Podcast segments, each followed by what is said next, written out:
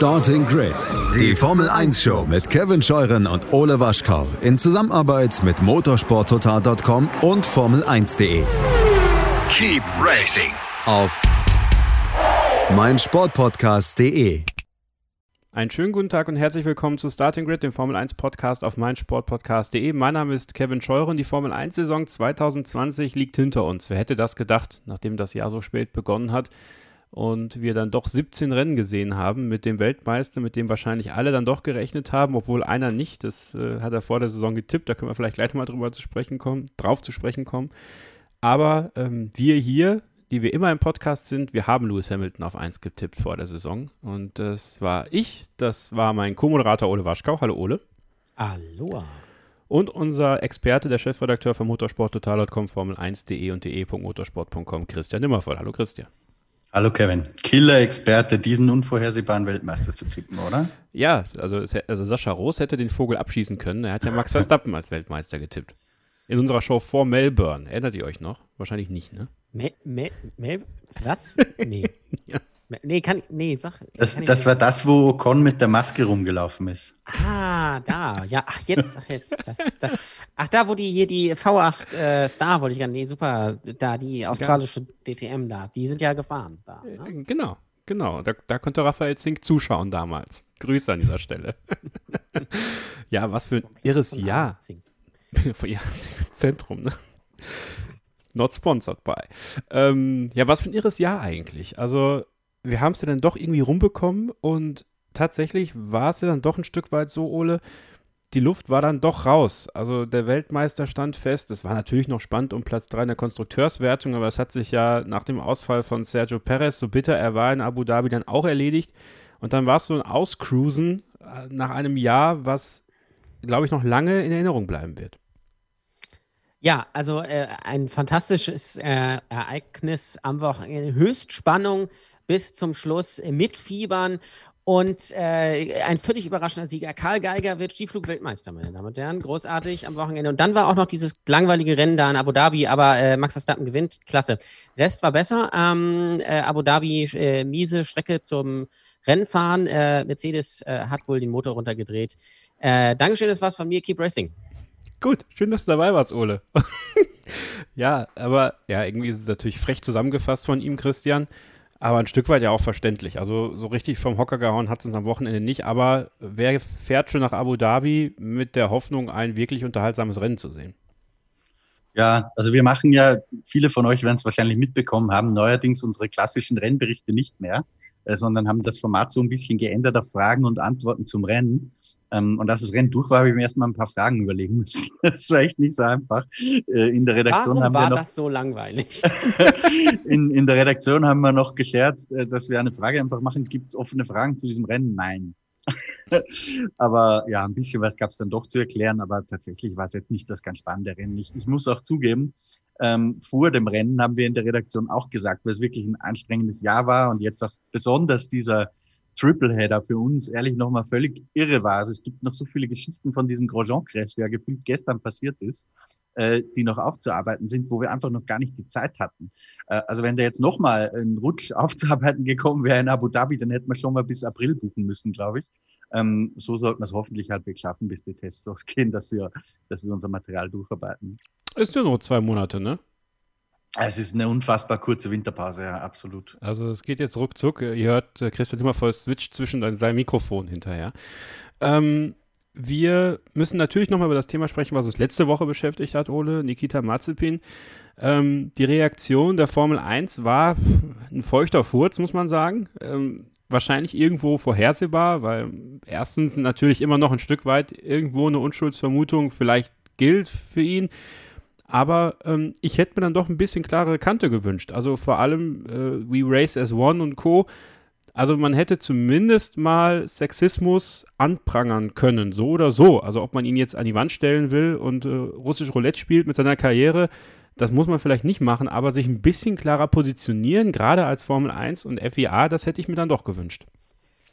Ja, aber es war auch erwartbar, dass genau das nicht passiert. Ähm, die Sache ist sowieso dann nächste Woche vergessen, was es ja nicht besser macht unbedingt. Aber wahrscheinlich war es dann ja wirklich so, dass die beiden das aus Spaß gemacht haben und wahrscheinlich hat er da schon alle Wogen im Hintergrund geglättet oder sein Vater. Ich weiß es ja nicht. Ähm, ja, das ist natürlich ein bisschen schwach, tatsächlich. Äh, allerdings haben ja dann doch äh, Journalisten und auch, äh, ich glaube auch Ted Kravitz bei Sky UK und auch Will Buxton und sowas, äh, was zu dem Thema dann gesagt, was wahrscheinlich dann auch mehr Aussagekraft hat, äh, als jetzt, wenn die FIA da irgendwas sagt. Ähm, aber letztendlich fährt er natürlich nicht beim Young Drivers Test ähm, für Mercedes. Äh, das ist natürlich sehr schade. Aber dafür ist natürlich unser. Hat aber behauptet zumindest Toto Wolf nichts damit zu tun. Nein, natürlich nicht. Klar. Ähm, sondern man möchte einfach natürlich dem Perspektivfahrer Nick de Vries endlich mal eine Chance geben. Das ist klar. Ähm, weiß ich nicht, keine, kann ich nicht äh, einschätzen, ob das wirklich was damit zu tun hat, aber es ist schon, es ist natürlich schon auffällig, dass das irgendwie dann drei Tage später oder zwei Tage später bekannt gegeben wurde. Aber äh, ja, es ist halt jetzt so, wie es ist. Ähm, und äh, ich glaube, jeder Fan, der das mitbekommen hat, weiß, dass das einfach ein Idiot ist. Und das ist, glaube ich, auch sehr viel wert. Ich, ich möchte ich möcht da jetzt nicht wieder Unlängen drauf rumreiten, Christian, aber trotzdem, äh, es ist jetzt, wie es ist, äh, aus Sicht der Formel 1 und der FIA. Da würde ich Ole dann doch gerne ein bisschen widersprechen wollen. Ähm, da geht es mir eigentlich vielmehr darum, dass, dass es durchaus richtig gewesen wäre, ähm, das Thema Sexismus nicht auszuklammern, eben weil man auch nächstes Jahr die W-Series mit dem Rahmenprogramm fahren hat. Und ähm, ähm, man, man muss nicht aus allem ähm, sicherlich etwas machen, aber wenn man bedenkt, dass äh, Lewis Hamilton für ein T-Shirt, was er auf einer Siegerehrung getragen hat, dass man da seitens der FIA eine Untersuchung äh, eingeleitet hat, ist dann diese Reaktion darauf, finde ich, dann doch schon sehr dünn. Äh, ich war aber sehr positiv davon äh, überrascht, wie viele Journalisten dann doch versucht haben, Teamoffizielle und auch Fahrer darauf anzusprechen und auch kritisch zu hinterfragen. Ja, also ich gebe dir grundsätzlich recht und ich habe ja auch äh, letzte Woche im Podcast schon gesagt, wenn das denn so ist, wie es aktuell nach außen den Anschein erweckt, dann ist das für mich fast ein Karrierebeender. Zu der Aussage stehe ich auch. Ähm, nur schwierig ist halt, das nachzuprüfen. Ja, wirklich. Die, die, das Mädel, das da betroffen ist, das auf diesem Video zu sehen ist, sagt, ja, das war ein Spaß unter Freunden und sie hat das online gestellt und so weiter. Ähm, jetzt kann man das glauben oder auch nicht, nur im Zweifel für den Angeklagten. Ähm, das heißt, man müsste halt wirklich irgendwie mit staatsanwältischer Akribie äh, versuchen, diesen Fall aufzuarbeiten, weil wenn es denn tatsächlich so ist, dass da zwei äh, einen Scherz gemacht haben, wo beide im kompletten Einvernehmen gehandelt haben, dann finde ich es halt auch schwierig, dass man da ähm, ihn groß verurteilt dafür, auch wenn das unglücklich aussieht, vielleicht nicht unserem Verständnis von, von dem entspricht, wie man mit Freunden umgeht. Aber denn again, was zwei Freunde einfach nämlich untereinander machen, geht doch keinen was an. Ja, jetzt kann man sagen, warum ist es dann auf Instagram? Naja, ähm, wenn sie das wirklich auf seinem Handy hochgeladen hat. Also, weißt du, wenn, wenn man sagt, man kann irgendwie establish, wie sagt man auf Deutsch, äh, man kann irgendwie beweisen, ähm, dass das halt nicht so ein Spaß unter Freunden war, dann finde ich es auch okay, wenn man das verurteilt. Aber das jetzt wirklich ihm nachzuweisen, schau mal, du erzählst der Blödsinn, wir glauben dir nicht, der du dabei warst, wir glauben dem Mädchen nicht, dass da dabei war, sondern wir glauben anderen Leuten, die keine Ahnung davon haben und nur zehn Sekunden im Internet gesehen haben, ähm, finde ich eine Verurteilung schwierig. Ich denke,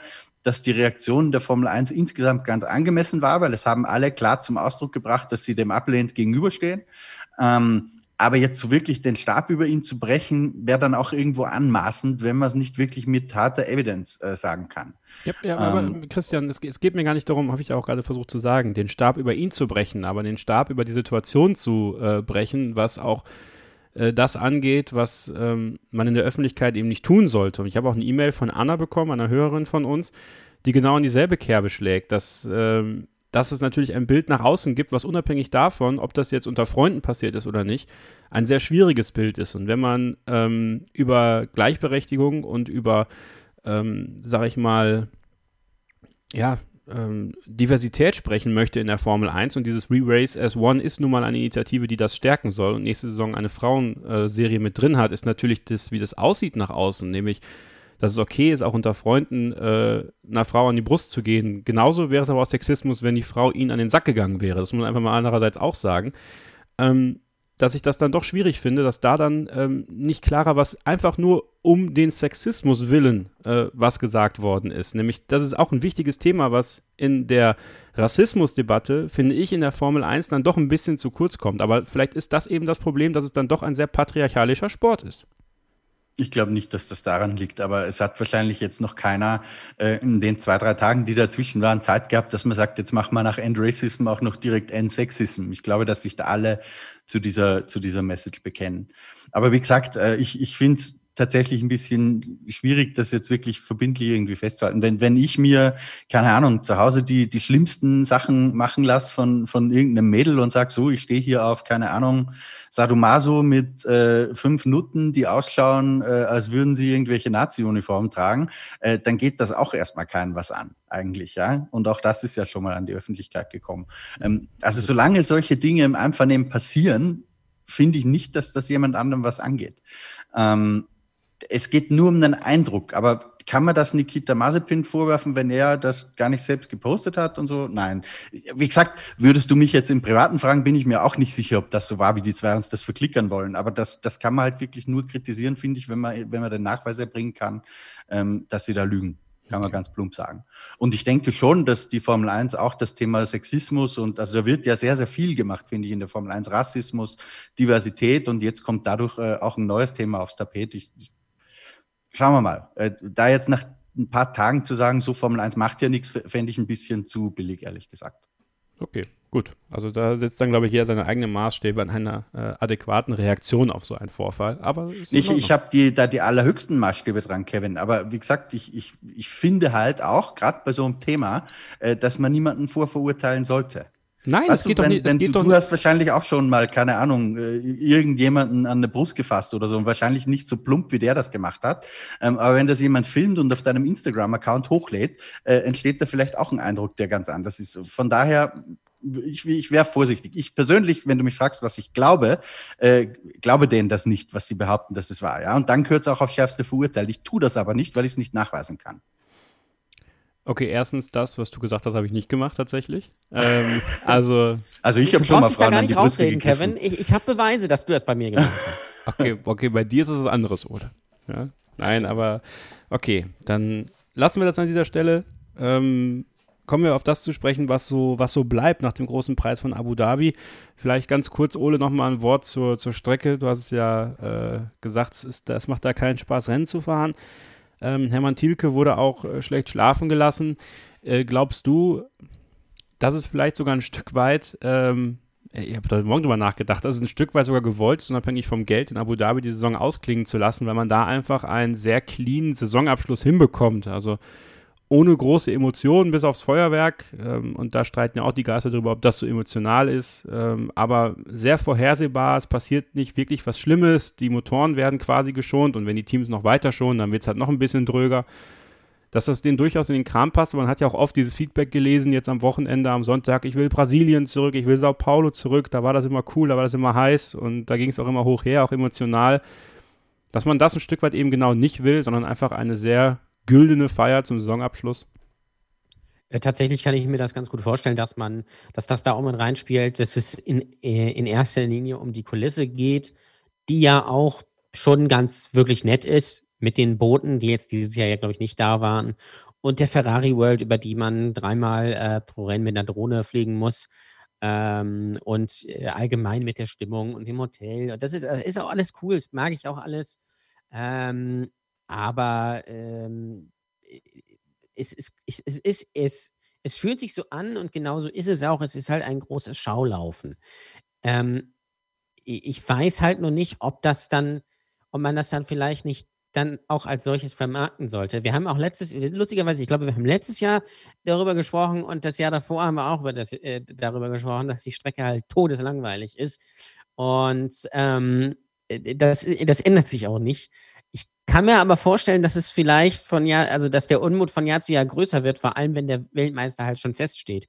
Wenn es so wie 2016 ist oder 2010, wo es halt wirklich noch um, um was geht, dann kann man da vielleicht noch so ein bisschen drüber, drüber hinwegsehen. Auch da, auch die Rennen waren nicht spannend, ja, sind wir mal ehrlich, aber ähm, das ist zumindest ein anderes Gefühl. Mein Vorschlag wäre ja immer noch, äh, das Rennen in Abu Dhabi nicht zur WM gehören zu lassen, sondern quasi so ein All-Star-Race draus zu machen, ähm, äh, wo man dann vielleicht auch ein bisschen kreativer wird, was, was das Rennformat angeht. Vielleicht macht man dann zwei Rennen mit Reverse Grid oder man, man macht irgendwie ein Multiclass-Rennen mit der Formel 2 oder ich bitte vielmals um Entschuldigung, aber da hat sich der Fehlerteufel eingeschlichen. Irgendwie hat an dieser Stelle meine Aufnahme aufgehört aufzunehmen. Deswegen äh, geht es jetzt hier an dieser Stelle nicht weiter für Ole. Er erklärt noch ein bisschen weiter, was man sich vornehmen könnte, um dieses letzte Saisonrennen ein bisschen interessanter zu gestalten. Führt da noch ein bisschen aus. Das kann man an anderer Stelle gerne nochmal ein bisschen tiefer diskutieren und gerne auch miteinander. Ähm, Entschuldigung, äh, soll nicht vorkommen. Nach einer kurzen Pause geht es ganz normal weiter. Hier bei Starting Grid, dem Formel 1 Podcast auf meinsportpodcast.de. Dranbleiben. Willkommen zurück bei Starting Grid, dem Formel 1 Podcast auf meinsportpodcast.de. Mein Name ist Kevin Scheuren, Ole Waschkau ist da, Christian Nimmervoll ist da und es ist Zeit für eine. Die Starting Grid Hörersprechstunde. Der nächste bitte. Wir freuen sehr, dass wir freuen, wir freuen sehr, wir freuen uns auch sehr, dass wir mal wieder eine Hörersprechstunde haben und begrüßen ganz herzlich Ben Führer. Hallo Ben. Ja, hallo. Schönen guten Abend zusammen. Du wolltest unbedingt. Danke, dass ich teilnehmen darf. Ja, puh, also gar kein Problem, sehr gerne. Es hat ja mit dem Termin immer so ein bisschen, äh, war es ein bisschen schwierig, dann waren ja die Themen ganz breit und deswegen dachten wir uns, okay, komm, nach Abu Dhabi machen wir es endlich mal und deswegen freuen wir uns sehr, dass du da bist. Ähm, die Saison 2020, was wird bei dir hängen bleiben? Ähm, ja, da habe ich mir heute viel Gedanken gemacht. Ähm, erstmal die Tatsache, dass es überhaupt eine Formel 1-Saison gibt. Eine Formel 1-Saison 2020, über die wir uns jetzt unterhalten können. Ähm, eigentlich viele spannende Rennen. Und äh, auch wenn immer alle über die Mercedes-Dominanz reden, mit einem völlig verdienten Weltmeister und einem würdigen Weltmeister. Und äh, trotzdem sehr, sehr viel Abwechslung und tolle Rennen. Und ich habe mich sehr gut unterhalten gefühlt. Ich meine, gestern vielleicht nicht, aber das ist auch okay. War es äh, eine Saison des Mittelfelds, deiner Meinung nach? Definitiv. Also das war auch für mich das, wo ich, wo ich meinen Blick drauf hatte, ähm, wo ich mitgefiebert habe für, also auch viel für McLaren, muss ich sagen. Das hat mir sehr gut gefallen, finde ich ein sehr sympathisches Team inzwischen. Mit den beiden Fahrern, die sind sehr sympathisch und ähm, also ich gönne es auch McLaren sehr, dass es die noch auf äh, P3 in der Konstrukteurs-WM geschafft haben. Ja, stimmt. Wenn wir mal, äh, also ich habe vor, ich habe das ganze Jahr über, habe ich diesen Zettel mit den Saisontipps auf meinem Schreibtisch gehabt. Und vermutlich habe ich bei meinem letzten äh, Aufräumwahn diesen Zettel weggeschmissen. Deswegen habe ich die Tipps jetzt gerade nicht da. Ich werde aber in die Saisonvorschau von Form Welber nochmal reinhören vor unserer Jahresabschlussfolge und dann nochmal genau alle Tipps rausschreiben. Ich weiß aber, dass ähm, Christian Immervoll Racing Point auf Platz 3 getippt hat, also Best of the Rest. Man ging ja davon aus, dass Ferrari äh, auch unter den Top 3 ist, aber das war ja nicht so. Das habe ich sicher auch vorher gesagt, oder? ja, ähm, Ole weiß ich gar nicht mehr genau. Ich glaube aber auch Racing ich Point. denke, du hast den Zettel da liegen. Nein, ich habe ihn nicht hier liegen. Aber ich weiß es nicht. Also ich habe auf jeden Fall McLaren Ich gesagt. glaube, ich habe McLaren gedacht. ja, aber- dann, also dann haben wir beide McLaren gesagt. Aber wir finden das raus. Aber die werden ja auch Konstrukteursweltmeister. Das ja, genau. ja, äh, Honda-Motoren. Classic, Classic Starting Grid Fans wissen, worum es geht. ähm, ja, sollten wir eigentlich ein T-Shirt machen. McLaren Konstrukteurs, McLaren Honda Konstrukteursweltmeister 2017. du kriegst das eine Shirt, was die damals hergestellt haben. Ähm, nee, aber ich finde die Entwicklung von McLaren jetzt dieses Jahr erneut ganz interessant eigentlich, Ole. Ne? Also was Ben sagt, dass es ein sehr sympathisches Team ist, ähm, aber auch von der Führung her. Also Andreas Seidel und äh, Zach Brown auf ihre ganz eigenen Weisen sorgen für eine ganz besondere ähm, Unterhaltung nach außen. Also Zach Brown ja immer noch der typische Amerikaner, aber Andy Seidel mit dieser drögen deutschen Art, äh, dabei aber trotzdem immer so verschmitzt und sympathisch und natürlich die beiden Fahrer, die Übriges dazu getan haben. Glaubst du, das wird dann nächstes Jahr mit Daniel Ricciardo und Landon Norris wieder so ein Happy-Go-Lucky-Team oder glaubst du, dass sich da ein bisschen was ändern wird? Ähm, also, ich glaube äh, in erster Linie, dass die da sehr gute Arbeit machen, sehr konzentriert. Dass da äh, wirklich Leute sind, die äh, Ahnung von dem haben, was sie da machen. Sowohl im Auto als natürlich auch am Kommandostand. Und ähm, man verschlechtert sich auf jeden Fall nicht. Damit, dass man Daniel Ricciardo holt, einen mehrmaligen Grand Prix-Sieger, der äh, mit Max Verstappen mithalten konnte, was ja nicht alle schaffen. Ähm, und von daher kann man da nur gewinnen. Und ich glaube auch, äh, dann kommt ja noch dazu, dass äh, man ja nächstes Jahr nicht mehr mit dem Renault-Motor, sondern mit dem Mercedes äh, Motor fährt und damit wirklich mit der Kombination beste Chancen hat, den dritten Platz äh, zu verteidigen. Vielleicht sogar so ein bisschen an Platz zwei ranzuschnuppern, wenn man die Sache richtig macht, wenn man sich mal anguckt, was Racing Point dann dieses Jahr gemacht hat mit dem Mercedes vom letzten Jahr. Hätten die zwei gute Fahrer, beziehungsweise ich sage mal zwei gleichmäßige Fahrer, ist da doch viel, äh, wäre da doch viel gegangen. Bei McLaren hatte man das eben. Da hatte man zwei Fahrer, die wirklich auf einem sehr, sehr ähnlichen Niveau sind. Das sieht man auch in den Qualifying-Duellen und in äh, der Endabrechnung. Und das, ich glaube, das ändert sich nächstes Jahr nicht. Weil Daniel Ricciardo ist sicherlich einer, der da äh, gut was reinbringen wird, natürlich an Erfahrung und an Talent. Und ich sehe, bin da, bin da vollkommen positiv gestimmt für die Zukunft, was McLaren angeht. Ben, würdest du denn äh, nach aller Zeit jetzt sagen, dass dieser Seidel-Effekt tatsächlich ein ausschlaggebender Punkt ist, den man so als, als, als Punkt, als Meilenstein so ein bisschen bei McLaren reinhauen kann, dass als er kam, also sich noch ein bisschen eingewöhnen musste, ging es schon in die richtige Richtung, aber jetzt hat man das Gefühl, da formt sich ein Team, das sowohl intern als auch extern äh, unglaubliche ähm, Beliebtheit ja, erfährt und, und das auch völlig zu Recht. Also welchen ähm, Einfluss deiner Meinung nach hat da Andreas Seidel? Ja, ich, ich habe da, hab da jetzt, ähm, wenn ich darf, würde ich da gerne dreigeteilt darauf antworten. Ich jetzt nämlich gerne. noch einen Gedanken zu dem, was Ole gerade gesagt hat. Ähm, ich denke noch dran, wo damals das äh, berühmte Lotus-Team 2015 dann unrühmlich zu Ende ging und an äh, Renault verkauft wurde. Und die waren ja 2015 mit einem Mercedes-Motor unterwegs und sind 2016 ja wieder mit einem Renault-Motor gefahren. Damals hat man ja auch dann in letzter Sekunde das Packaging ändern müssen und den Motor geändert und das Chassis aber kaum angepasst und das lief ja nicht so gut, das Auto. Ich hoffe für McLaren, dass das äh, nächstes Jahr besser klappt, äh, wenn man jetzt von dem Renault auf den Mercedes-Motor wechselt, weil sich ja die Chassis nicht so großartig ändern. Also hoffe ich mal, dass sich das wirklich äh, positiv für die auswirkt.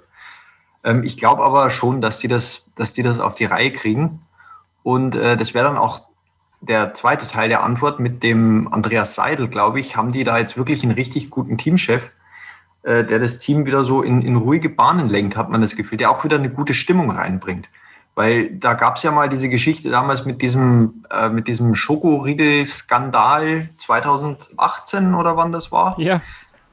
Genau. Und äh, das ist ja jetzt gefühlt ein komplett anderes Team. Also so wie die auftreten und, und ähm, wieder die Stimmung zu sein scheint, ist es ja jetzt ein komplett anderes Team.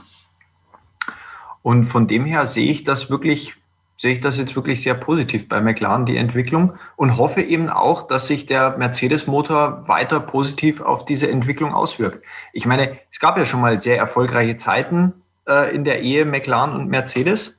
Und ist eigentlich auch lustig, dass jetzt dieser Kreis wieder schließt nach ein paar Jahren.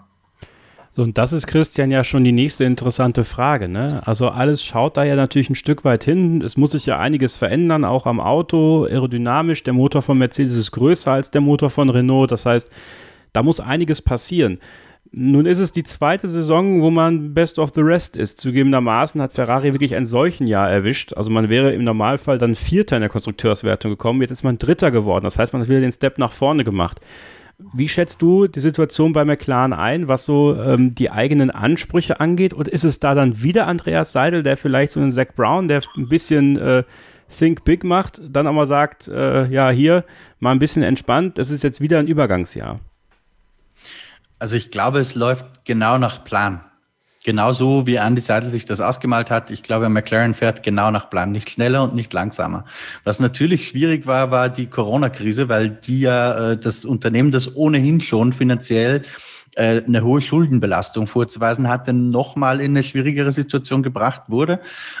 Da sind auch nach wie vor, das darf man bei, aller, bei allem Jubel nicht vergessen, sehr, sehr viele Schulden vorhanden.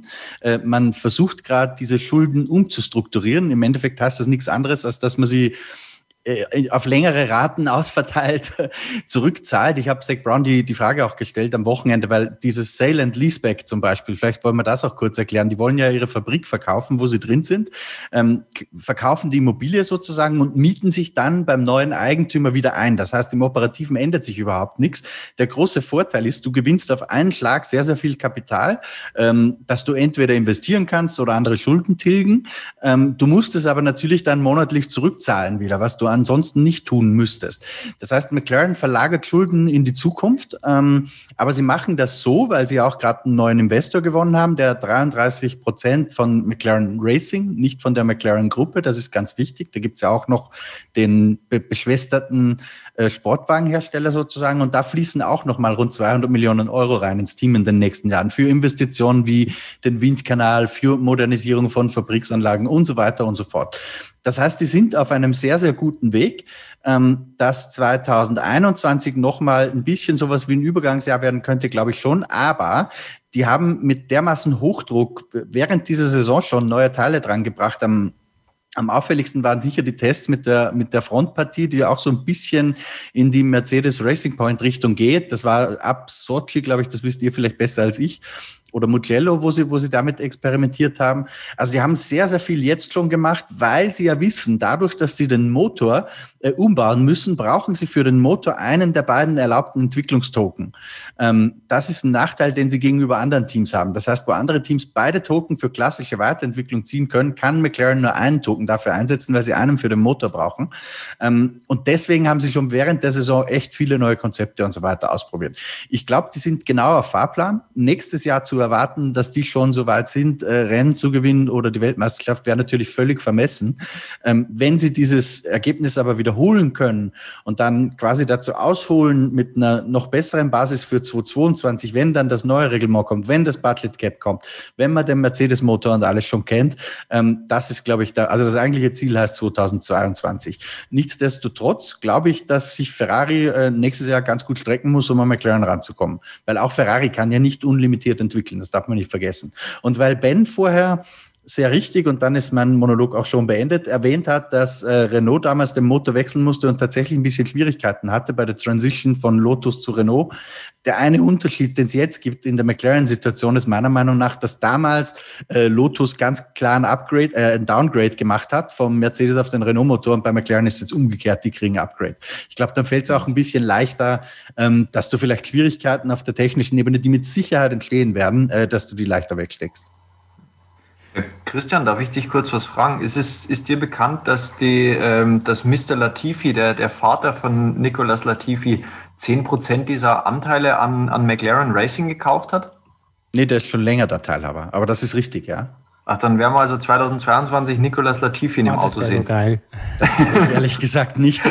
Der ist ja, der investiert ja auch bei, bei Williams äh, Geld, aber nicht als Investor. Ich glaube, der hat auch Williams Geld geliehen. Und meines Wissens, wenn Williams diesen Kredit nicht bedienen kann, dann kassiert Mr. Latifi die komplette Heritage-Sammlung alter Autos von Williams, die im Museum stehen. Okay. Ähm, da hat er die Sicherheit drauf. Aber der ist halt auch bei aber McLaren. Was macht dann Kar äh, Karun Chandok? Hat er dann noch einen Job?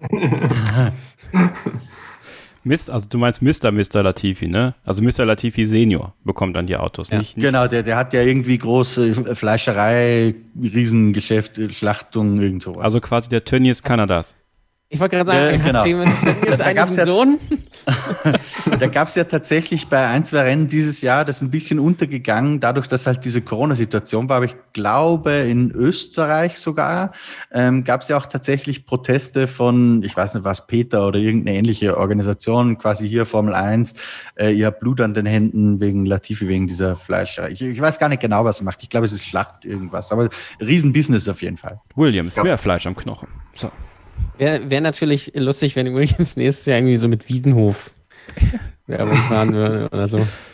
Das wäre der Bremen der Formel 1 sind sie ja quasi schon.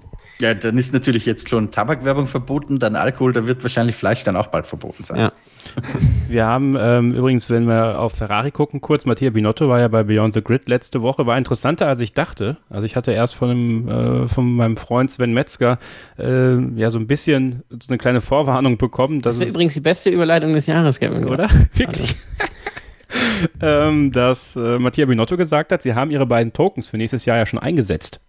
Die können nicht mehr entwickeln. Ich, ich fand viel spannender, Kevin, als du jetzt den Binotto-Podcast erwähnt hast, weil ich habe mir da ein paar Notizen gemacht, ähm, was er alles gesagt hat. Erstens die Geschichte mit Michael Fiorano, aber das kann sich jeder selbst anhören.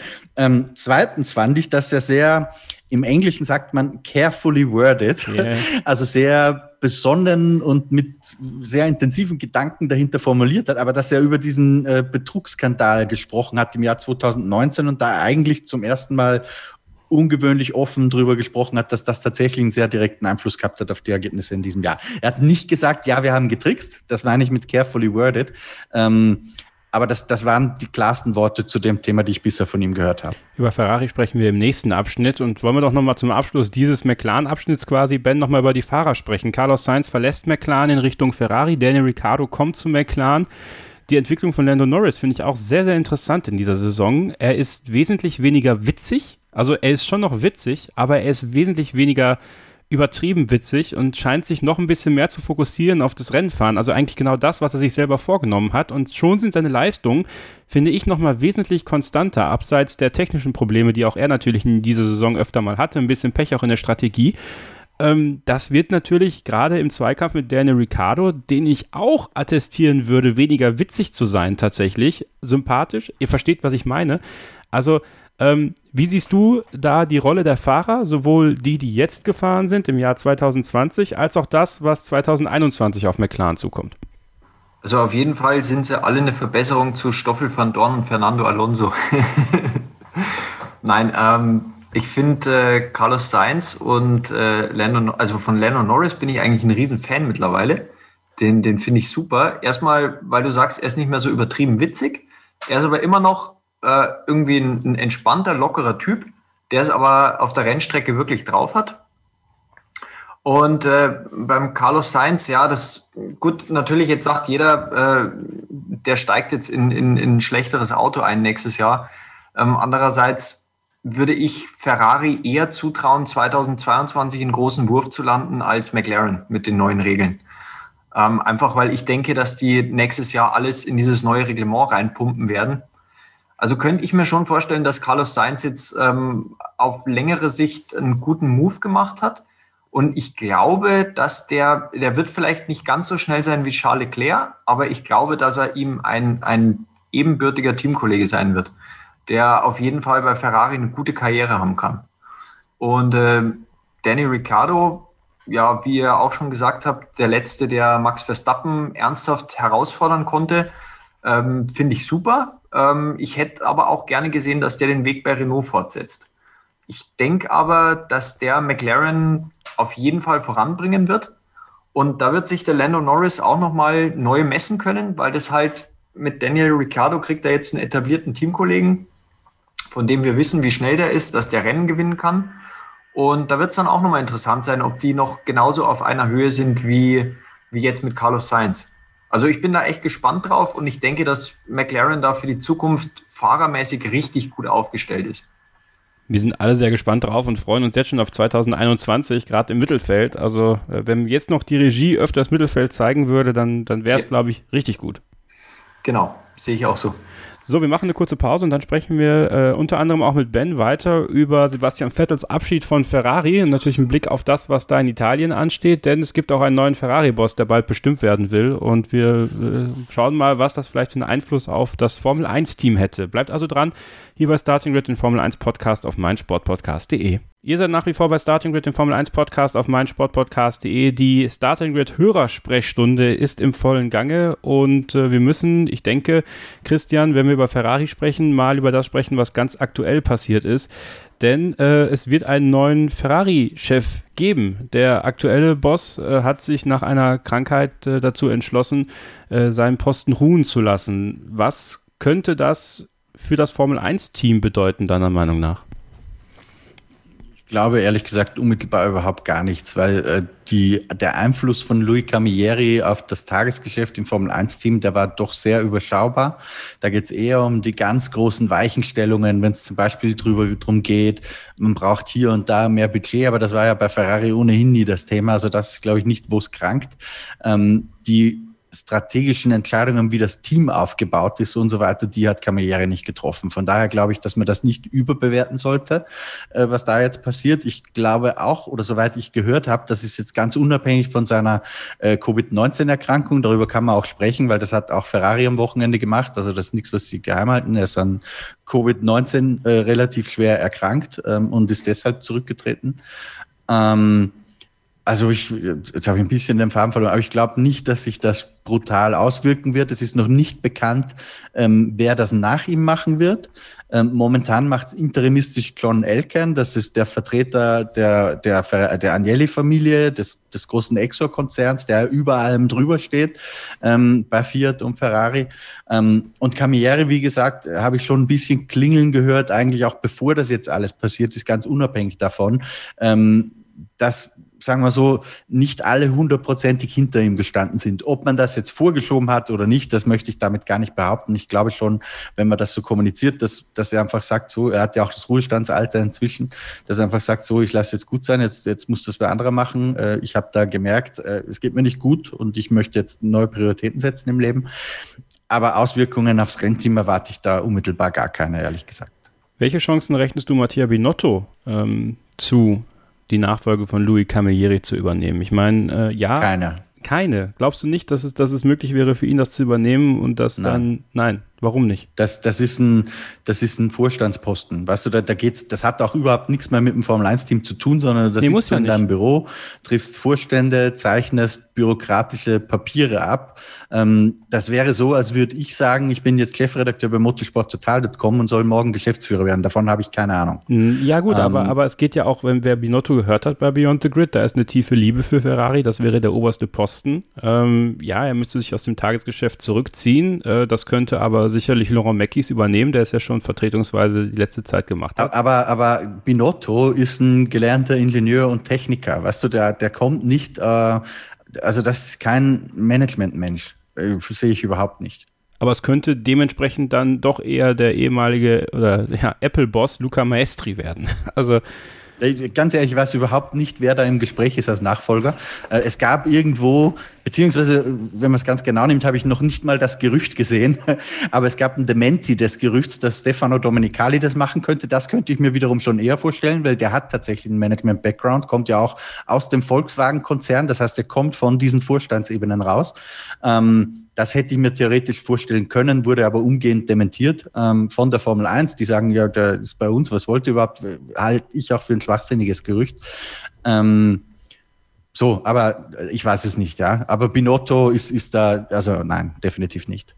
Also einer, wie gesagt, kann, ein, kann natürlich nur eingeben, Kevin, ne? Weißt du. Wer denn? Na, Arriva Bene natürlich. Ah, Maurizio. Stimmt.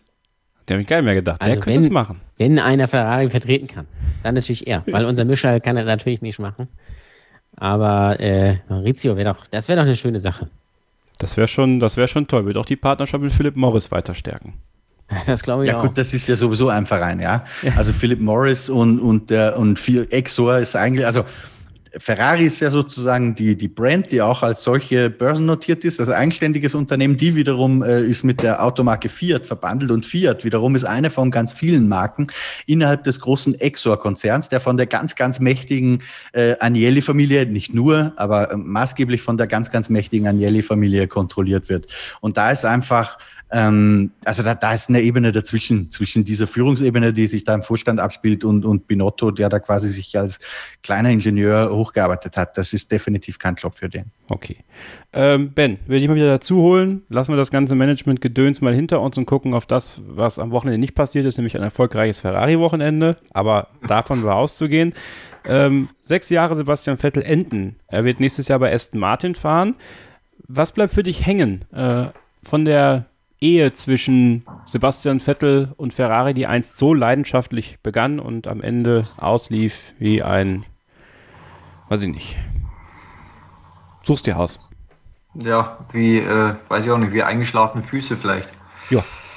Ähm, was bleibt hängen? Also für mich bleiben schon die guten Momente hängen, weil man, es wird jetzt so viel geredet über das schlechte Jahr, das er natürlich hatte, ganz klar. Und auch letztes Jahr war jetzt nicht der Brüller aber es waren so Momente wie Malaysia 2015, wo er das erste Rennen gewonnen hat mit Ferrari, wo man diese ganze Leidenschaft gespürt hat, diese, das, dass der das lebt, dass das für den Traum ist, in dem Auto zu sitzen und in dem roten Anzug dann auf dem Podium zu stehen.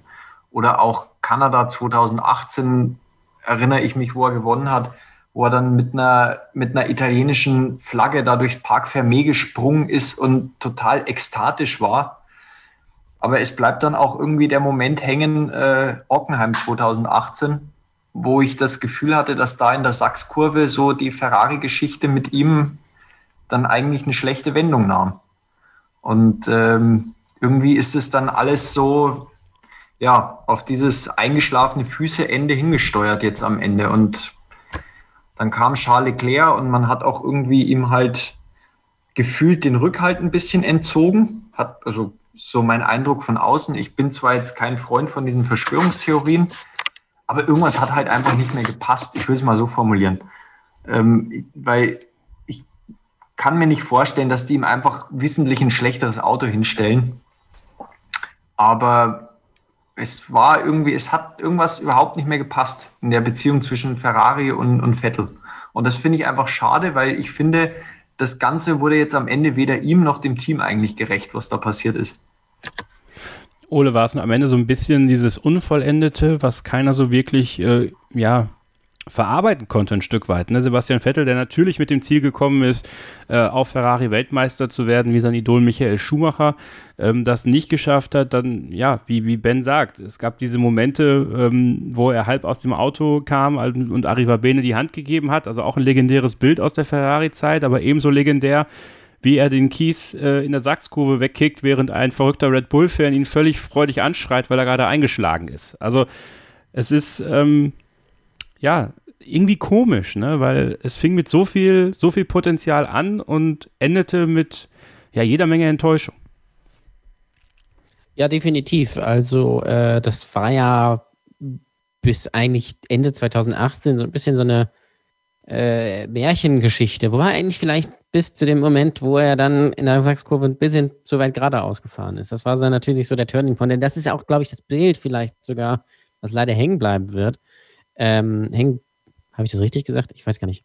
Das, was bleibt auf jeden Fall äh, in den Gedächtnissen. Ähm, allerdings war das ja eigentlich doch, wenn man das genau betrachtet, unterm Strich eine sehr erfolgreiche Zeit, zumindest bis dahin. Ähm, denn äh, 2017 und 2018 konnte er ja Lewis Hamilton durchaus unter Druck setzen. Und hätte Ferrari sich selbst nicht das eine oder andere Bein gestellt, dann äh, hätte er durchaus in den Jahren Weltmeister werden können. Also ähm, das ist natürlich übrigens auch so ein Punkt, ähm, äh, der, der immer vergessen wird, wenn gesagt wird von den, von den Kritikern, dass Lewis ja es ja immer sehr einfach hat, gerade 2017 oder 2018 und eigentlich ja auch letztes Jahr, da war es aber nicht Sebastian Vettel, sondern eben äh, Charles Leclerc, war es dann eben dann doch nicht so einfach. Und das lag natürlich auch an Sebastian Vettel. Und wir erinnern uns, glaube ich, alle sehr gerne an die beiden Auftaktsiege 2017 und 2018. Ähm, da, da hat man gedacht, so jetzt, jetzt es aber ab. Ähm, und am Ende hat es dann immer doch nicht ganz gereicht. Aber ich glaube, da kann man wenig beeinflussen. Es war, Ferrari war halt dann nicht so richtig on top irgendwie. Ähm, und äh, ich glaube, es hat dann auch letztendlich nicht geholfen, dass man Charles Leclerc geholt hat. Klar hat man da jemanden dann für die Zukunft, der sicherlich auch das, das Können hat. Aber die Kombination mit, äh, mit Kimi, glaube ich, war eine sehr angenehme für, für Sebastian. Unvergessen natürlich auch, wie er Nico Rosberg 2016 zum Weltmeister gewonnen hatte, indem er nicht vorbeigefahren ist. Das, das würde ich übrigens gerne mal wissen, nachdem er aufgehört hat, ob er, er da tatsächlich ganz bewusst nicht angegriffen hat. Aber ähm, ja, und natürlich, wie er letztens Jahr die Schilder umgestellt hat. Das ist auch noch so ein Moment, ähm, der, glaube ich, äh, dabei bleiben wird. Also, ja, natürlich unvollendet, aber das war natürlich Fernando Alonso äh, bei Ferrari auch. Ich glaube, das kann man nur bis zu einem gewissen Grad beeinflussen und wahrscheinlich war es war dann einfach der falsche Zeitpunkt, wo er bei Ferrari war, nämlich in der Mercedes-Dominanz. Und das hat er nicht sollen sein. Ich glaube, dafür hat er aber insbesondere 2017, 2018 eben das Maximum ähm, herausgeholt. Und ähm, ja, ist schade, aber eine sehr trotzdem unterm eine sehr gute Zeit von Sebastian Vettel bei Ferrari. Ben, wenn wir mal die Dynamik zwischen Charles Leclerc und Sebastian Vettel so ein bisschen äh, uns anschauen, äh, das, das wirkte ja schon recht verbissen äh, im letzten Jahr teilweise und jetzt wurde es immer entspannter. Wurde es deiner Meinung nach nur entspannter, weil alle wussten, es ist jetzt bald vorbei? Also hätte mir jetzt vor einem Jahr tatsächlich nicht vorstellen können, dass Charles Leclerc zum letzten Rennen von Sebastian Vettel im Ferrari einen äh, Sebastian Vettel Tributhelm tragen würde. Bin ich, bin ich voll deiner Meinung. Äh, übrigens, weiß ich nicht, ob das noch jemand bemerkt hat, aber Ferrari hat ja da gegen alle Corona-Protokolle verstoßen, weil die beiden Fahrer da ihre, die Helme vom jeweils anderen aufhaben. Ist mir auf so einem Bild noch aufgefallen, aber das ist jetzt wahrscheinlich auch schon egal. Ähm, ich denke mal, das war jetzt wirklich, äh, das war, weil es einfach um nichts ging. Also ich glaube, wenn die jetzt ein Auto gehabt hätten, mit dem sie um die Weltmeisterschaft kämpfen, ich glaube, das hätte auch eine Dynamik werden können wie, wie Hamilton Rosberg. Bloß es war ja jetzt auch dieses Jahr völlig egal. Vettel wusste dann, dass er geht, der wusste, das wusste er vor Saisonbeginn schon. Ähm, das Auto war eine völlige Krücke. Und ähm, ja, ich glaube, dass der da auch nur noch eigentlich mit halber Backe dabei war. Der ist halt dann da rumgefahren und ja, okay, in der Türkei das eine Podium geholt.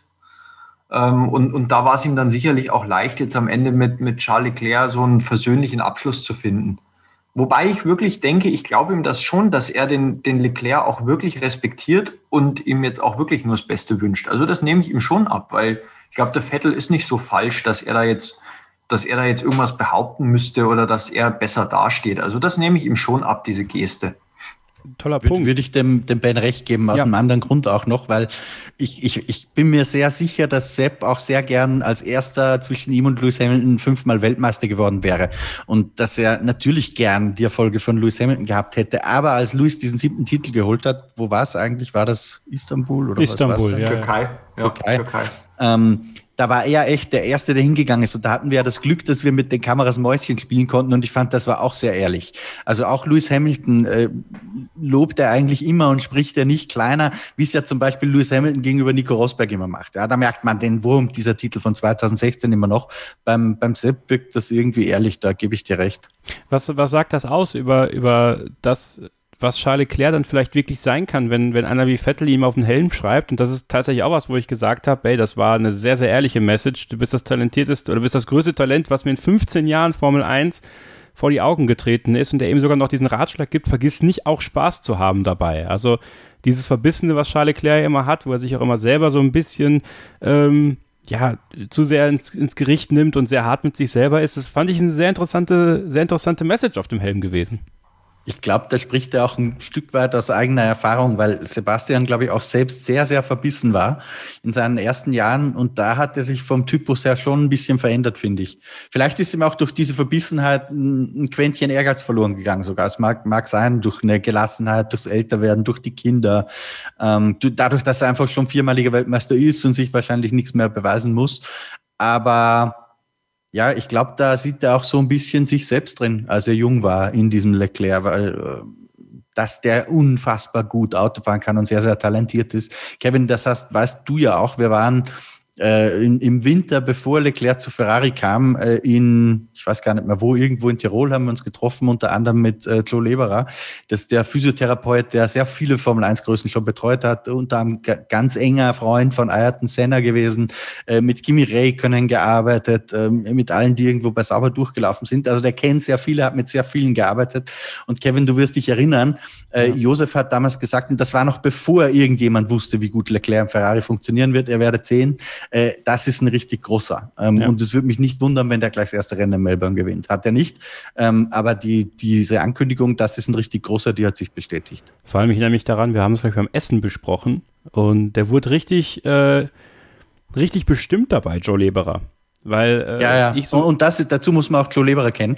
Das ist keiner, ähm, der äh, wie soll ich sagen, erstens keiner, der sich selbst irgendwie in die Auslage rückt und, und kein Mann des Pathos. Ja. ja das, der ist sehr zurückhaltend, normalerweise in seinen Formulierungen. Das heißt, wenn Joe Leberer so über jemanden spricht, ähm, dann hat das doppelt Gewicht. Auch, auch Olivier Panis ist sehr, sehr großer Fan von Charles Leclerc, erinnere ich mich auch noch dran. Der hat da in dieselbe Kerbe geschlagen äh, und war auch äh, voller Lob. Aber das von Joe Leberer hat mich halt so fasziniert, weil ich so ein bisschen meine Zweifel geäußert habe und er mir wirklich so, also er hat mir schon die Schranken auf, äh, die Schranke zugemacht quasi. Ne? Nein, das ist ein richtig guter und ihr werdet es sehen. Und das äh, ist mir auch in Erinnerung geblieben, das stimmt. Ähm, ja, was bleibt? Ähm, Sebastian Vettel wird ein neues Kapitel starten bei Racing Point Ole.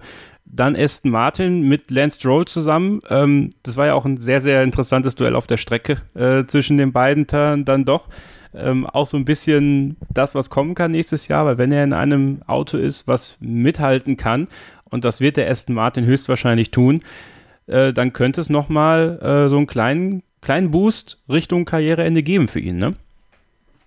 Ja, ich denke auch und äh, genauso wird es auch gedacht sein, denke ich mal. Also ähm, wir haben ja dieses Jahr gesehen, was Sergio, Sergio, Sergio, Sergio Checo Perez mit dem Auto machen kann. Und ich würde jetzt nicht unbedingt sagen, dass Sebastian Vettel schlechter ist, ne? sondern ich glaube, wenn der sein, äh, seine Form wiederfindet und, und seinen Spaß und sowas, dann kann der da schon ein regelmäßiger Podiumskandidat sein. Das kommt natürlich auch so ein bisschen darauf an, was die anderen machen. Ich glaube, es wird generell sehr, sehr interessant und eng zugehen, gerade mit McLaren und Alpine dann, mit Fernando Alonso, mit Red Bull, ähm, mit Ferrari natürlich auch. Und da braucht man natürlich, wenn man Racing Point ist, beziehungsweise Aston Martin und Ambition hat, Fahrer wie Sebastian Vettel, der das eben alles kennt und da ganz, das ganz sicher steuern kann, der natürlich ganz klar der Teamleader ist.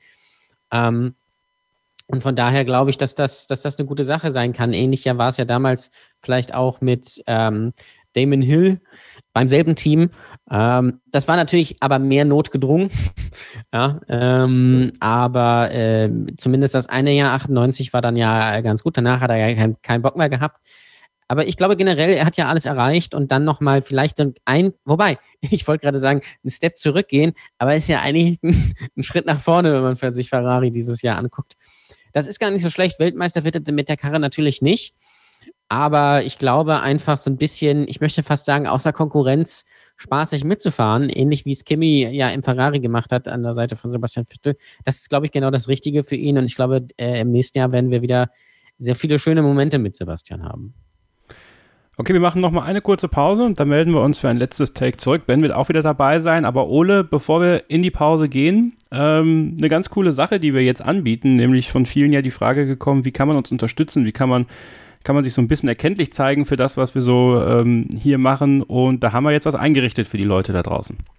Das ist komplett korrekt. Wir haben äh, äh lange überlegt, wie wir es machen, über welche Plattformen. Wir wollten erst Patreon, dann haben wir gesagt, ah, hm, das ist vielleicht doch ein bisschen nicht so ganz unseres, weil wir ja diesen Podcast einfach nur so machen wollen. Und deswegen sind wir jetzt bei buymeacoffee.com, ist auch unten verlinkt, slash äh, Starting F1 ist es, glaube ich.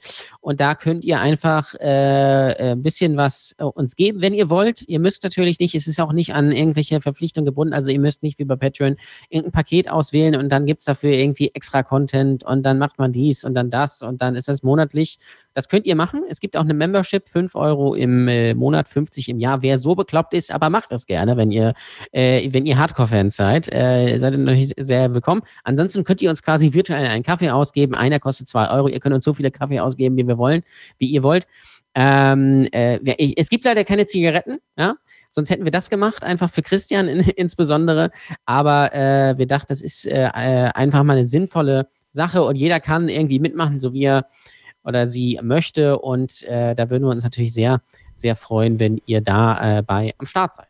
Und ganz kurz noch ein Hinweis von mir. Also das steht nicht in Verbindung mit meinsportpodcast.de. Das ist quasi nur für uns. Das äh, machen wir ja, um ja, um, um mit euch gemeinsam das so zu machen. Äh, und es wird sich auch an dem Podcast soweit nichts ändern. Also es wird jetzt irgendwie nicht, und das, das war uns auch ganz wichtig, dass wir einfach äh, bei dem Podcast-Modell, so wie es zurzeit ist, bleiben. Ja, und da gemeinsam äh, eine Möglichkeit finden, vielleicht auch so einen Community-Aspekt reinzubringen. Also ich glaube, diese Membership-Ole, die beinhaltet sozusagen so ein bisschen bevorzugte Behandlung, wenn wir so Community-Sachen machen. Also, genau. Also ähm, zum Beispiel jetzt hier bei der Hörersprechstunde oder sollten wir, sollte es uns die Möglichkeit, also dieses ich weiß nicht, dieses Virus, was es da geben soll, irgendwie sollte uns das erlauben, ähm, äh, ein Hörertreffen zum Beispiel zu machen, dann kommt man da natürlich eher äh, ran an Karten und so weiter und so fort. Ich denke mal, diese Membership wird vielleicht auch noch ausgebaut im nächsten Jahr. Da müssen, da müssen wir uns einfach mal reinfuchsen. Wir haben das jetzt einfach mal spontan gemacht und gucken einfach mal, was, äh, was man mit dieser Plattform machen kann. Das ist auf jeden Fall eine sehr coole Plattform, weil sie sehr einfach ist. Das Ganze geht auch über PayPal. Ähm, und das hat, glaube ich, fast jeder oder jeder kennt zumindest einen, der, der das hat. Und es gibt auch die Möglichkeit, das machen wir jetzt noch nicht, aber vielleicht kommt das irgendwann mal darüber, Sachen zu verkaufen, was auch immer das dann sein könnte. Ähm, zum Beispiel die EP von äh, Jacques Norris oder so. Das könnte ich mir vorstellen äh, dass es das mal geben wird. Oder Christian ähm, macht ein Duschtutorial. Ich weiß es nicht, aber wir äh, gucken mal, was die Zeit so äh, bringt. Und deswegen ähm, äh, würden wir uns sehr freuen, wenn ihr uns da, wenn ihr dabei seid. Denn entgegen aller Gerüchte kann man, und da sind äh, wir genauso wie auch alle anderen, abgesehen vielleicht von den Top 10 Podcasts bei Spotify und iTunes, mit Podcasts in Deutschland immer noch nicht so wahnsinnig viel Geld verdienen. Und deswegen ist das einfach eine kleine als kleine Anerkennung eurerseits gedacht. Natürlich ähm, äh, für die Leute auch, die jahrelang dabei sind. Es gibt ja doch sehr viele, die seit vier, viereinhalb Jahren dabei sind und die auch jedes Jahr dreimal fragen, wie wir uns denn unterstützen können. Jetzt könnt ihr es. Wir machen eine kurze Pause und dann geht's weiter hier bei Starting Grid, dem Formel 1 Podcast auf meinsportpodcast.de. Ein letztes Mal zurück hier bei Starting Grid, dem Formel 1 Podcast auf meinsportpodcast.de. Kevin Scheuren, Ole Waschkau, Christian Nimmervoll, der Chefredakteur von Motorsport Network Germany und Ben Führer, unser äh, Hörer aus der Hörersprechstunde ist bei uns zu Gast. Ole, bevor wir aber zu Bens äh, freie Mikrofon kommen und er über das sprechen kann, worüber er sprechen möchte, äh, ein kurzer Hinweis in eigener Sache noch. Ähm, die Greedies stehen an. Ja. Und äh, die verleihen wir am 29.12. Könnt ihr schon mal vormerken, wird ein Live-Podcast sein. Wann und wo genau, das werden wir noch bekannt geben, rechtzeitig, damit ihr euch das auch schön einplanen könnt. Aber aktuell läuft ja noch die Nominierungsphase. Das ist äh, richtig, äh, nämlich in unserer Starting Grid F1 Facebook-Gruppe. Wir haben uns gedacht, ähm, jetzt die Nominierungen für ähm, Fahrer, Team, Rennen und sowas, die sind ja klar, weil das sind einfach äh, alle, die dieses Jahr dabei waren.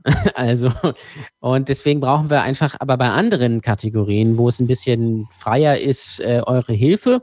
Und das äh, wären äh, äh Aufreger des Jahres, Schlagzeile des Jahres, Moment des Jahres, und die Starting Grid Ausgabe des Jahres. Und da könnt ihr eure Vorschläge in der, ähm, da gibt es auch einen Post zu in der Starting, F Starting Grid F1 Fans Facebook Gruppe.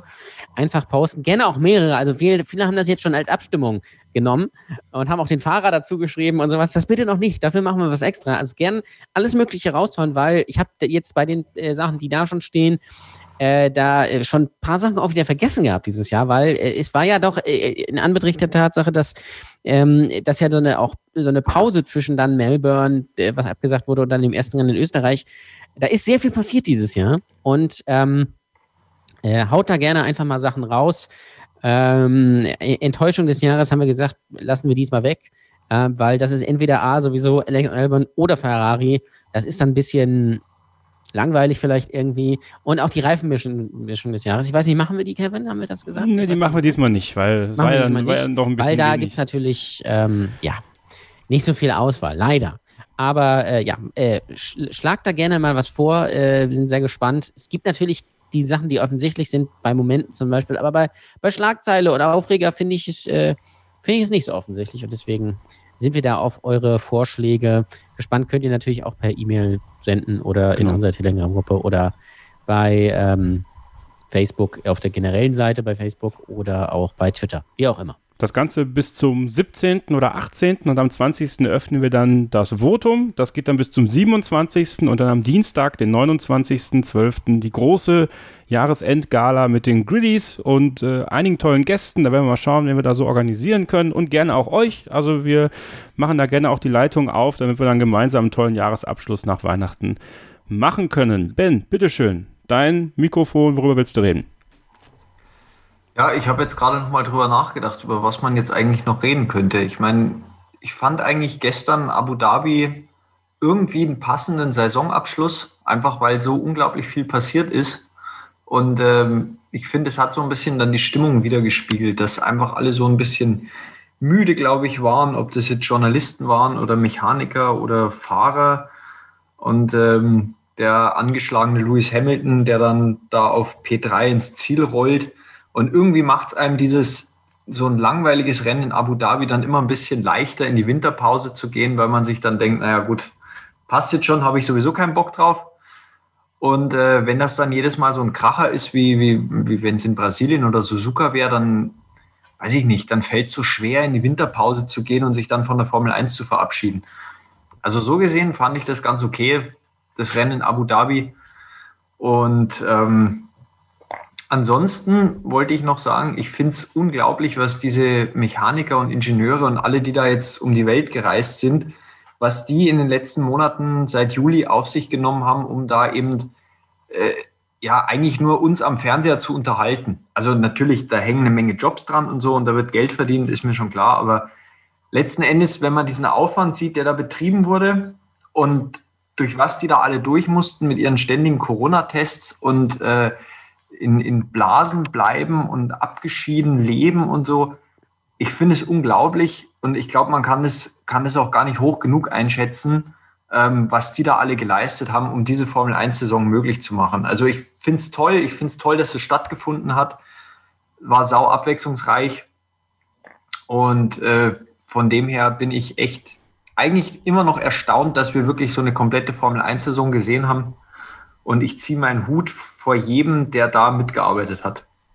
Ja, sehr passend. Ich habe äh, bei Stand jetzt unserer täglichen ersten Sendung des Tages, 7.07 Uhr, jeden Morgen, das ist der erste Sportpodcast, den ihr hören könnt in der deutschen Sportpodcast-Landschaft mit äh, Malte Asmus und Andreas Wurm. Da habe ich darüber gesprochen, dass es eigentlich irre ist, Christian, dass es trotz dieser Corona-Pandemie eine weltweite Krankheit, die grassiert, diesen Wanderzirkus, das ist gerade die Formel 1 und das ist ja wieder erneut so ein Zeichen für die Formel 1, die so viele Krisen schon überlebt hat und höchstwahrscheinlich auch jede Krise irgendwie ein Stück weit überleben wird, dass die es geschafft haben, eine weltweite, gut, es war sehr europazentriert, aber nichtsdestotrotz am Ende ja auch mit äh, Gastspielen in Asien eine weltweite ähm, Serie auf die Beine zu stellen, die funktioniert hat. Also es gab natürlich ein paar Covid-Fälle, auch Fahrer, die es erwischt hat, aber das große Drama ist eigentlich ausgeblieben. Was, äh, und wir hatten ein, ein, Rennen am Nürburgring mit Zuschauern, das muss man sich auch mal überlegen. Also äh, Wahnsinn diese Saison.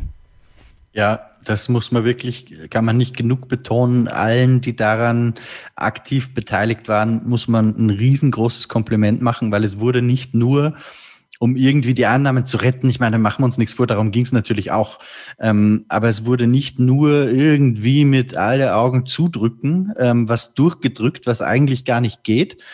So ein bisschen den Eindruck hatte man ja noch in Melbourne, wo man dann erst ein bisschen spät zur Besinnung kam, sondern danach wurde das wirklich mit Hand und Fuß und sehr, sehr sicher äh, durchgeführt im, im Verhältnis zu dem, äh, was getestet wurde, gab es unfassbar wenig ähm, positive Tests. Helmut Marko hat auch einmal gesagt, dieser Formel 1 Paddock oder diese Formel 1 Bubble ist wahrscheinlich das sicherste, wo man momentan sein kann. Das würde ich auch glatt unterschreiben. Also allergrößtes Kompliment und was gerade die, ich sag mal, die, das untere Drittel der Nahrungskette, sprich die Mechaniker und so weiter, auf sich genommen haben, mit Wegsein bis zum dritten Advent, dann sind die ja noch immer nicht zu Hause, ja, sondern die fahren morgen noch einen Young Driver Test in Abu Dhabi mit dem Risiko, wenn es blöd läuft, dass du da jetzt noch äh, in Quarantäne sitzt und dann Heiligabend gar nicht bei deinen Lieben sein kannst, sondern irgendwo in einem Hotelzimmer bist ähm, auf Yas Island. Also das ringt mir auch sehr, sehr viel Respekt ab. Ähm, diese Leute, vielleicht kriegen wir auch irgendjemand mal in den Podcast, weil wir haben ja schon mal dieses Thema im Sommer ein bisschen thematisiert mit Belastung für die Mechaniker und so weiter das finde ich wirklich großartig. Also selbst, selbst für mich war das und für mein Team war das ein sehr, sehr hartes Jahr.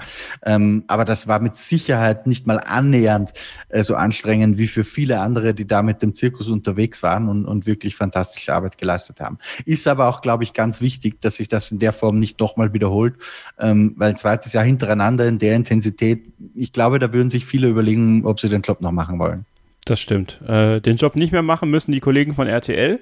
Die sind nämlich raus. So, das war das letzte Rennwochenende von RTL für die Formel 1. Äh, es war, muss man sagen, Ole, ähm, gerade die Sendung, die sie um das Rennen herum gemacht haben, weil das Rennen kam natürlich jetzt auch niemandem wirklich zugute, um da jetzt große Emotionen hervorzurufen. Aber ich finde das, was RTL da gemacht hat vor dem Rennen, aber auch nach dem Rennen, das fand ich schön. Das hat mir vor allem, und es, es war natürlich der Schumacher-Beitrag, der mir die Tränen in die Augen getrieben hat. Also auch ich kann mich nicht davon freimachen, dass es dann doch was Besonderes ist ähm, diese Verbindung zwischen RTL und Michael Schumacher, damit sind wir groß geworden.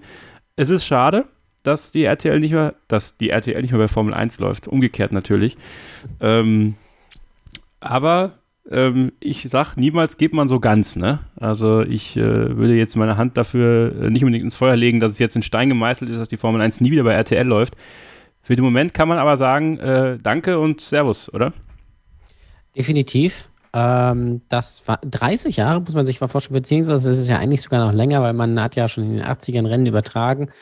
Und ähm, das hat doch sehr geprägt. Also man hat es auch gemerkt, so wenn man zum Beispiel auf Twitter unterwegs war am Wochenende, wie viele doch ähm, das, das äh, äh, wehmütig quasi, ja, ähm, getwittert haben, dass es jetzt leider vorbei ist. Auch natürlich Leute, von denen man dachte, das sind überhaupt keine Formel 1-Fans, beziehungsweise die gucken das vielleicht gar nicht mehr. Aber das hat natürlich gerade viele in der, in der äh, Schumacher-Ära äh, geprägt. Das war ja, also das war ja, äh, du, Kevin, du weißt es, du warst ja damals äh, im, äh, im Schwimmbad. Ähm, du, äh, das, das war ja unfassbar damals. Das kann man sich ja heute gar nicht mehr vorstellen.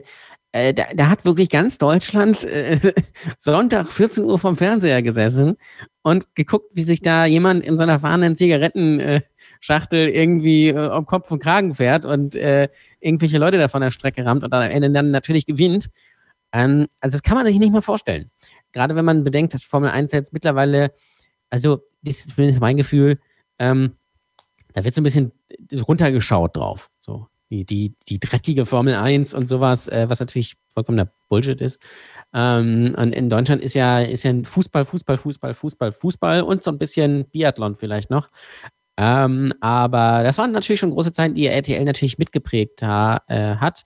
Und deswegen ist es natürlich schon irgendwie schade, dass sie nicht mehr dabei sind. Aber es kann natürlich gut sein, dass es in ein paar Jahren wieder so äh, wird, dass äh, RTL ein paar Rennen überträgt oder auch wieder eine ganze Saison. Und man schafft ja Abhilfe, was den Motorsport angeht. Man zeigt ja bei äh, RTL Nitro zumindest die ähm, äh, das ADAC GT Masters, was sicherlich eine interessante Sache ist. Also vielleicht ist da auch so ein bisschen jetzt äh, der Weg vor, vorgesehen, dass man da äh, vielleicht so ein bisschen jüngeres Publikum mitzieht, um dann vielleicht mal wieder einen Angriff auf die Formel 1 zu wagen. Das wäre natürlich eine sehr äh, schöne Sache. Für viele sicherlich auch. Es wird sich vieles ändern nächstes Jahr.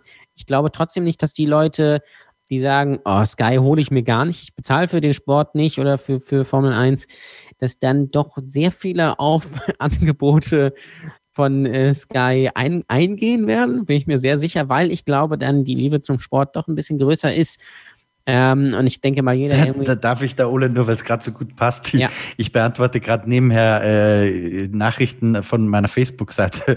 Genau in dem Moment, wo du das vorliest, dass Leute dazu bereit sind, Sky was zu zahlen, ist hier einer, der schreibt, ich gebe Sky sicher nicht nochmal Geld.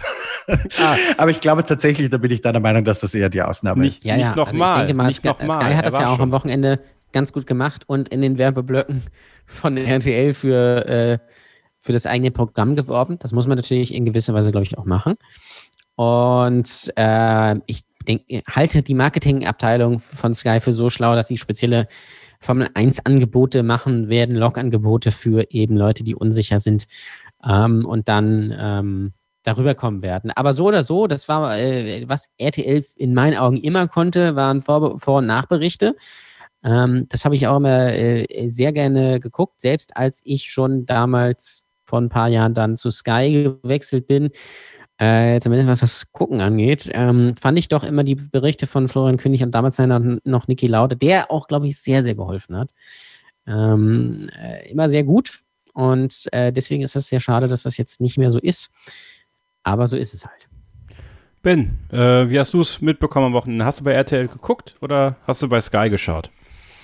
Nee, ich habe nochmal die, die alte Tradition mit meinem Vater aufleben lassen haben uns nochmal schön bei meinen Eltern auf die Couch gesetzt, Sonntag 14 Uhr nach dem Mittagessen und äh, Formel 1 bei RTL geguckt. Also ich habe jetzt auch die letzten anderthalb Jahre, zwei Jahre eigentlich nur bei F1 TV geguckt, aber das konnte ich mir nicht entgehen lassen.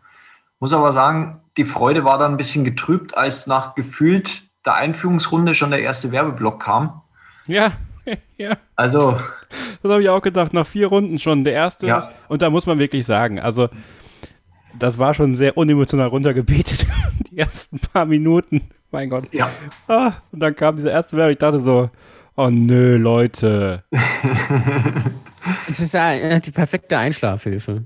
Ja. Gewisserweise. Also das fand ich, fand ich auch so ein bisschen schade. Vielleicht können wir, falls wir nochmal die Gelegenheit haben, ja äh, Heiko mal danach fragen. Aber ich habe es ich hab, ich auch an, an zumindest den Start äh, geguckt äh, beim RTL. Ähm, und ich habe mich gewundert, dass sie einfach die Hälfte der ersten Runde überhaupt nicht reden und sondern die Autos da fahren lassen. Und dadurch wirkt es natürlich dann noch mal langweiliger, weil ich brauche das einfach, dass mich um 14.10 Uhr da so ein äh, dicker Engländer anschreit für anderthalb Minuten, sodass ich in Stimmung komme einfach. Das ist einfach, äh, oder zumindest jemand irgendwie, der da in München so eine, in, so einem, in so einem Container sitzt, sagt, mein lieber Mann, das ist mir wichtig. Das, äh, das da hast du da natürlich nicht. Aber muss ich sagen, sehr schön. Nico Rosberg direkt von der Chemo ins RTL-Studio. Fantastisch. Ich weiß nicht, was er sich bei dieser Mütze gedacht hat, aber das war nochmal natürlich ein zumindest optisches Highlight an diesem Wochenende.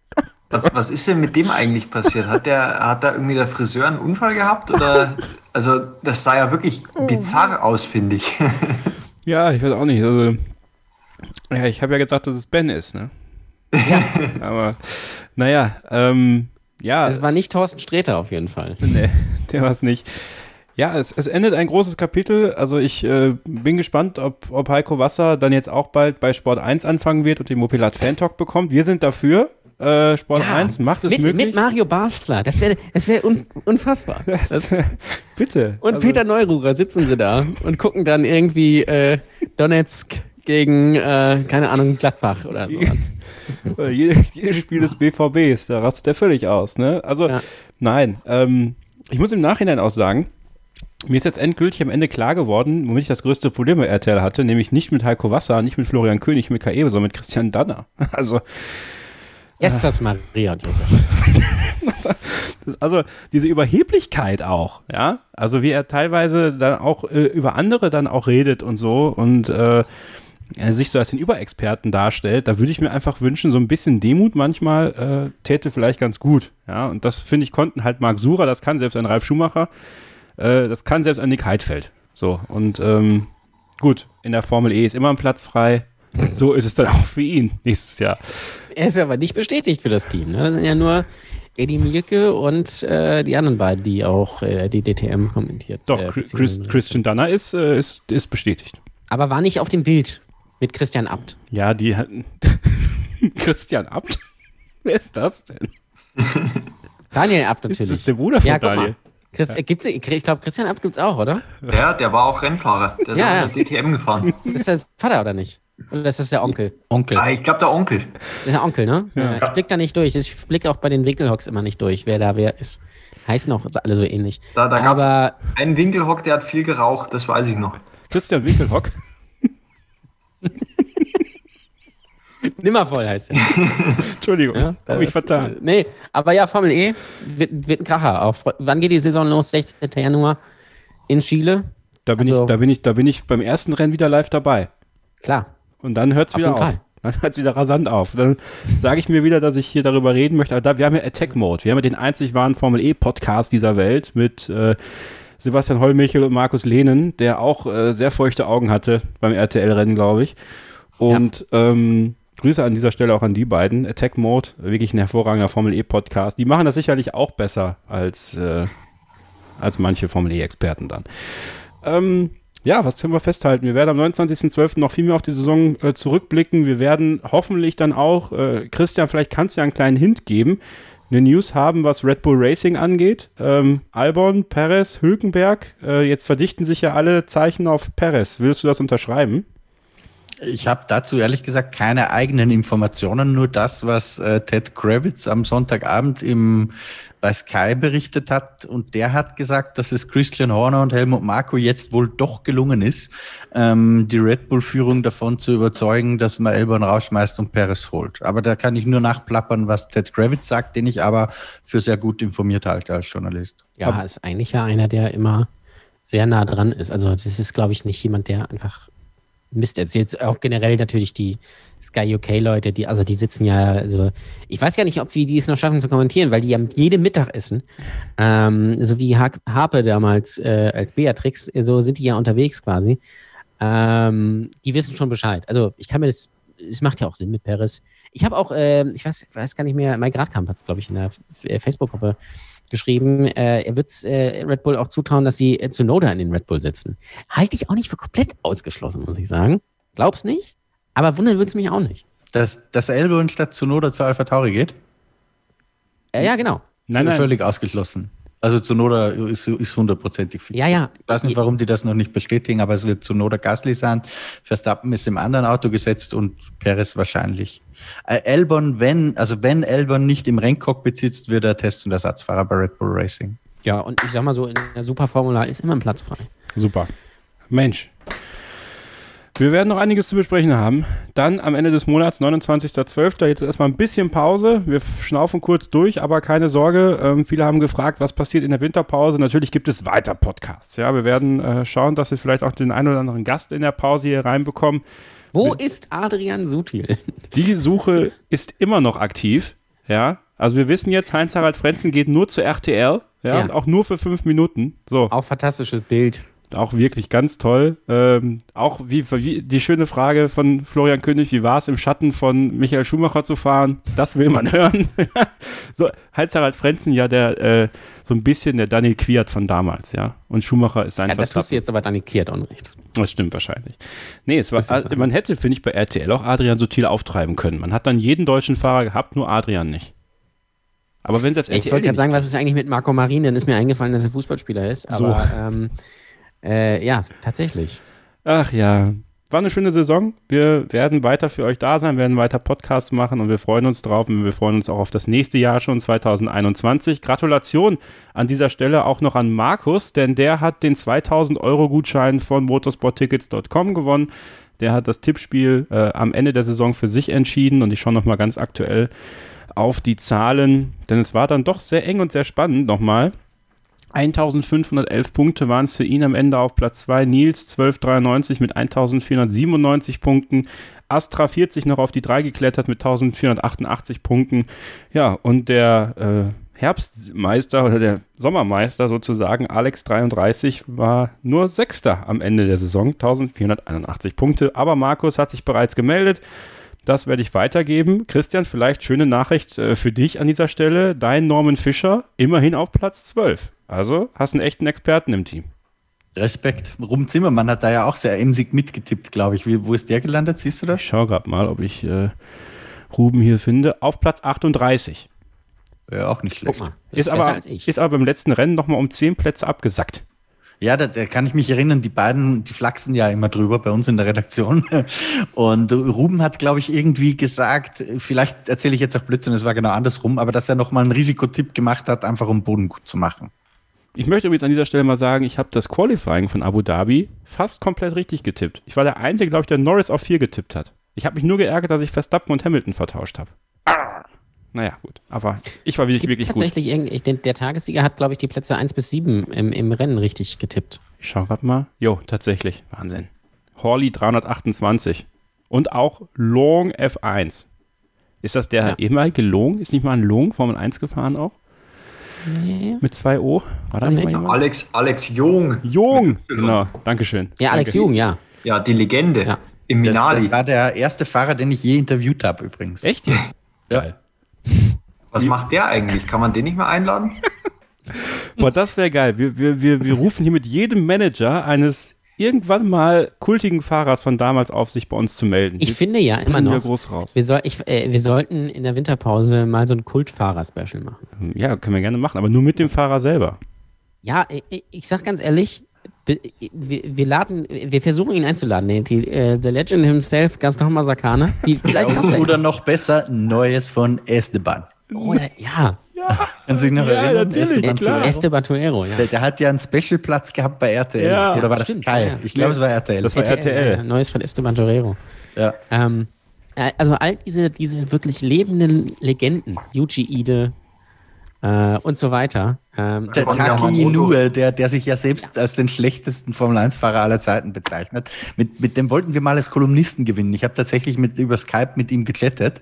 Ähm, das ist dann dran gescheitert, dass er gesagt hat, sein Englisch ist zu schlecht. Und so aus der Skype-Konversation raus war das dann auch so. Rio Harianto wäre auch noch so ein Kandidat. Thomas Enge. Boah, jetzt kram's aber hier raus, ey. Thomas. Sakon Yamamoto. Ja, wär auch, toll. gut.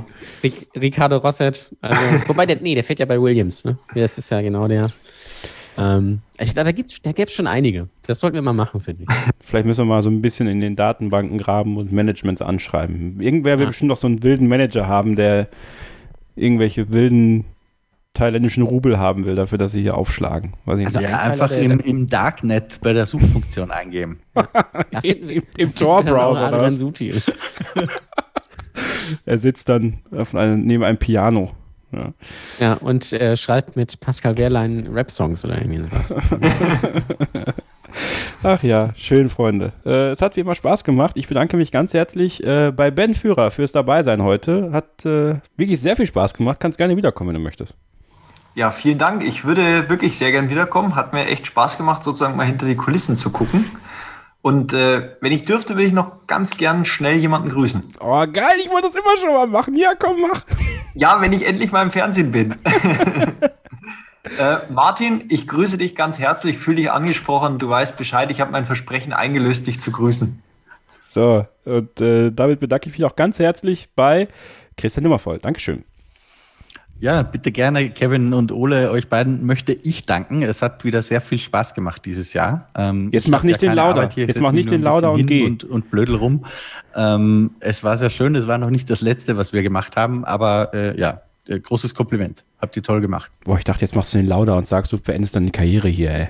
Das ist noch mal Welche Karriere, Kevin? Ja, ja, also so viel verdient wie Niki Lauda habe ich jetzt von euch noch nicht. Stimmt. Ah, Deshalb geht bitte auf mir Ich bin daran nicht beteiligt, möchte ich nur dazu ja, sagen. Ja, das stimmt. Das ist für mich auch echt News. Ich wusste davon gar nichts. Das sind nur wir beide. Aber ihr dürft natürlich auch äh, Christian ein bisschen was spenden. Sodass er nein, nein, nein, nein, nein, keine Spende. Also sollte irgendjemand, aber das Schachtel, kann man eh nicht spenden, Schachtel, oder? Aber wenn, dann, dann geht das an den guten Zweck bei mir. ja, da hier. Für eine Schachtel kippen. Ach, wenn ihr wollt, folgt uns gerne auch bei Twitter at mst-christian M für Christian Nimmervoll oder Formel 1 Inside mit Christian Nimmervoll äh, bei Facebook. At Kevin-Scheuren, at Ole Waschkau. Ben, bist du bei Twitter am Start? Nee, ich bin eigentlich nicht wirklich aktiv. Ich bin ja. eigentlich nur in der Facebook-Gruppe aktiv. Na gut, aber dann ihr könnt ihr also dem Führer nicht folgen. Schade. Ja. Einige, naja, ich sag's nicht. Da hat sich das jetzt aber lange drauf gewartet, ne? Ich muss, ja, ich muss ja leider das H aus meinem Nachnamen rausnehmen, weil Facebook hätte das nur mit, äh, mit äh, Vorlage meines Personalausweises akzebert. Ist das so? Ja, das ist wirklich so. Das ist ja wow. witzig. Deswegen die bin ich sozusagen falsch Die interessieren sich doch sonst nicht für Rassismus. oder, oder, oder, oder, Nazis oder sowas. Ja, das, wow. das war vor zehn Jahren, da war es vielleicht noch anders. Ja, das stimmt. Das kann sein, ja. Das letzte Wort hat wie immer Ole Waschkau. Ciao. Ja, ich hoffe, es hat euch gefallen. Ich glaube, wir haben aus diesem doch wirklich sehr, sehr, sehr, sehr langweiligen Rennen ähm, äh, einiges gemacht. Wir haben auch gar nicht über Mick Schumachers Debüt gesprochen. Schade, holen wir nach. War aber auch nicht so wichtig. Ähm, äh, Highlight für mich natürlich war äh, Perez im Golfkart mit den Rentierohren. Das war nochmal eine schöne Sache. Hoffe, dass wir ihn nächstes Jahr wiedersehen. Äh, dann natürlich nicht mit Rentierohren, sondern dann äh, mit Bullenhörnern. Ähm, das wäre eine schöne Sache. Ähm, ja, kommt in unsere Facebook-Gruppe Star Trek F1 Fans, schlagt da gerne eure Momente und Aufreger und so weiter des Jahres vor. Geht auf buymecoffee.com slash startinggrid F1. Falls ihr noch äh, trotz Kurzarbeit und Corona so zwei Euro oder sowas über habt, ähm, würde uns sehr freuen. Und sonst sind wir ja dann im Livestream wieder da und dann gucken wir nochmal auf alles zurück, was in diesem Jahr passiert ist. Und das war natürlich einiges. Und da würde ich mich sehr freuen, wenn ihr wieder dabei seid. Und bis dahin gilt natürlich wie immer nur eins: Keep Racing. Starting Grid, die Formel 1 Show mit Kevin Scheuren und Ole Waschkau in Zusammenarbeit mit motorsporttotal.com und Formel1.de. Keep Racing auf meinsportpodcast.de.